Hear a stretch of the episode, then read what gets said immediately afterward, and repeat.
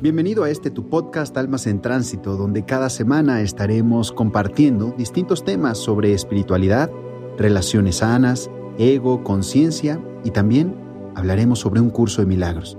Soy Alfonso Guerrero y te doy la bienvenida. Querido, querida, ¿cómo estás? Como ya lo sabes, te saluda Alfonso Guerrero, coach espiritual y formador de maestros de un curso de milagros. Te doy la bienvenida a este podcast número 72 de nuestro ya tan conocido grupo de almas en tránsito. La mayoría de nosotros alguna vez hemos sentido celos en las relaciones de pareja. Querida, querido, en este episodio te hablaré de los celos en las relaciones de pareja.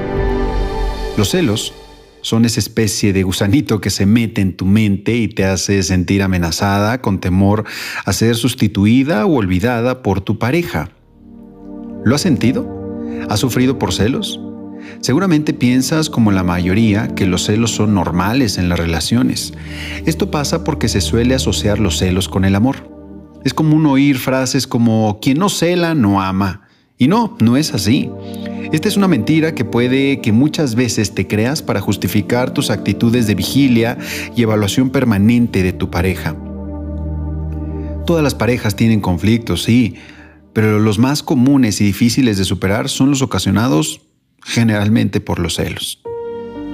Se trata de sentimientos que a veces te tornan más fuertes que tus propias seguridades. ¿Y esto por qué?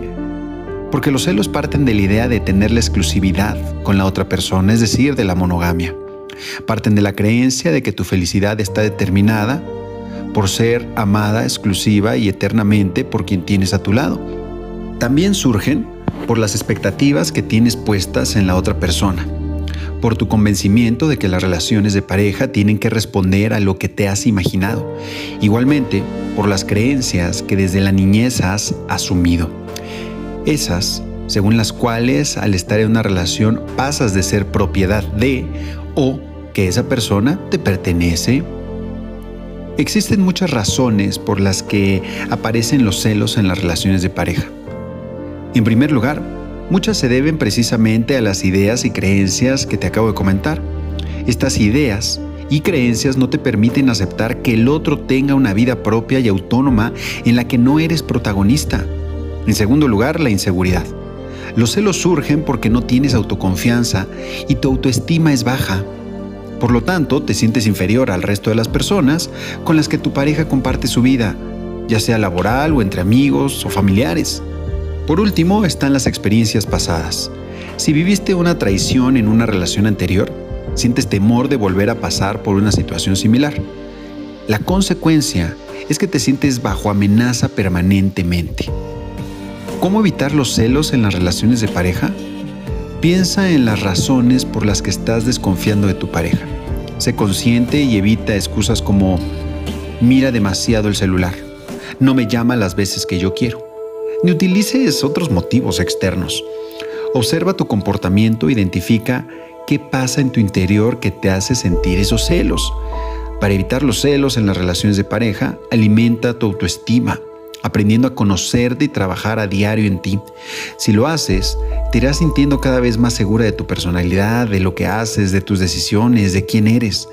Recuerda que es bueno tener planes de pareja, consolidar una relación y seguir una agenda en conjunto. Sin embargo, no puedes basar tu vida 100% en otra persona. Es responsable de darte amor y de experimentar tu propia vida. Entonces, preocúpate por ti o mejor dicho, ocúpate de ti, por tener planes propios y actividades que te nutran. Por último, habla con tu pareja acerca de lo que piensas y de lo que sientes. De esta forma puedes aclarar cualquier situación y establecer acuerdos y límites sanos y amorosos. Querido, querida, te habló Alfonso Guerrero. Nos vemos la próxima semana en este nuestro podcast Almas en Tránsito. Recuerda que me encuentras en cualquier red social como Coach Alfonso Guerrero. Hasta pronto, Namaste.